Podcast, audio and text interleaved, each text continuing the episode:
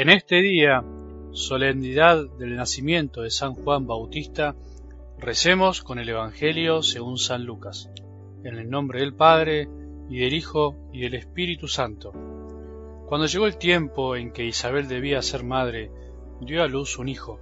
Al enterarse sus vecinos y parientes de la gran misericordia con que Dios la había tratado, se alegraban con ella. A los ocho días se reunieron para circuncidar al niño y querían llamarlo Zacarías, como su padre. Pero la madre dijo, no, debe llamarse Juan. Ellos le decían, no hay nadie en tu familia que lleve ese nombre. Entonces preguntaron por señas al padre qué nombre quería que le pusieran. Este pidió una pizarra y escribió, su nombre es Juan.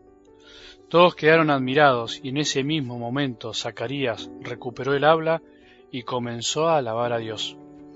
Este acontecimiento produjo una gran impresión entre la gente de los alrededores y se lo comentaba en toda la región montañosa de Judea.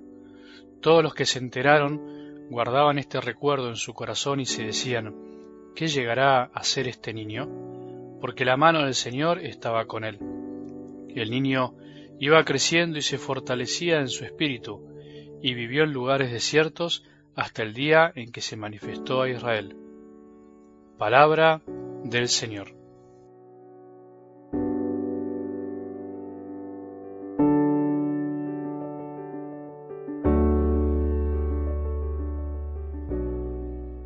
El Señor me llamó desde el seno materno, desde el vientre de mi madre, pronunció mi nombre. Dice la primera lectura del profeta Isaías de la misa de hoy. Algo así también podemos repetir nosotros intentando experimentar lo mismo, sentirnos amados y llamados desde el vientre de nuestras madres.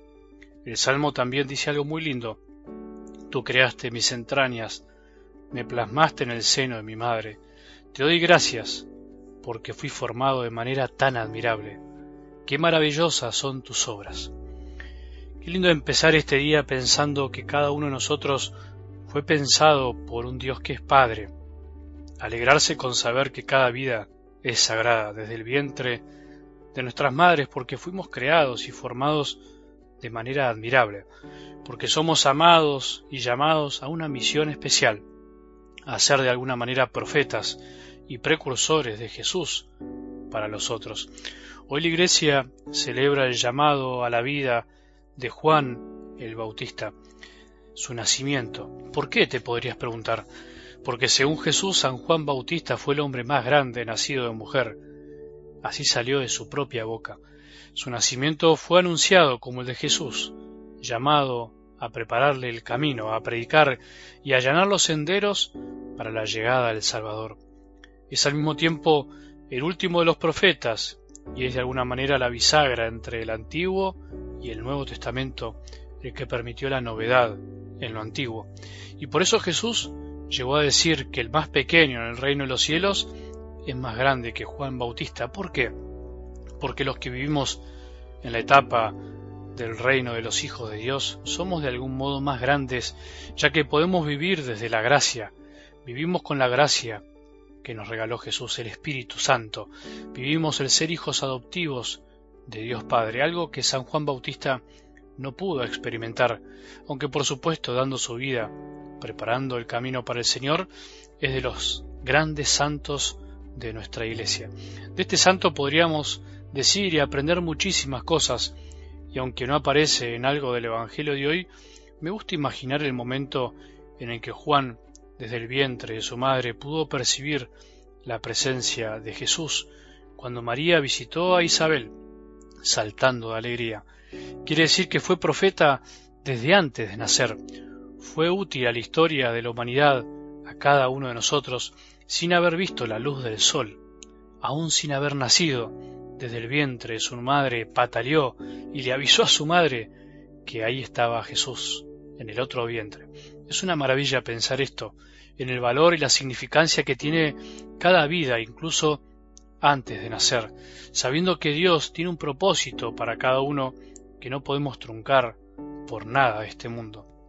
San Juan Bautista es el gran profeta porque señaló siempre a Jesús y nunca quiso ser el centro.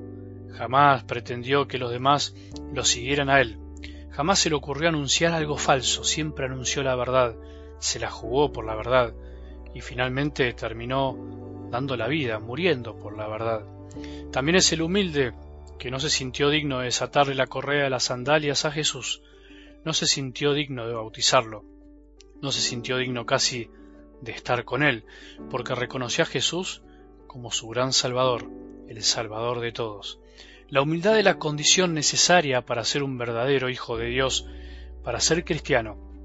Vos y yo podemos ser humildes, tenemos que aprender a no ser el centro de nada.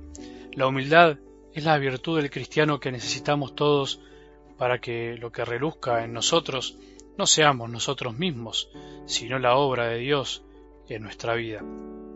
Es el santo de la humildad, el santo que aprendió a hacerse pequeño para que Jesús fuera quien se hiciera grande.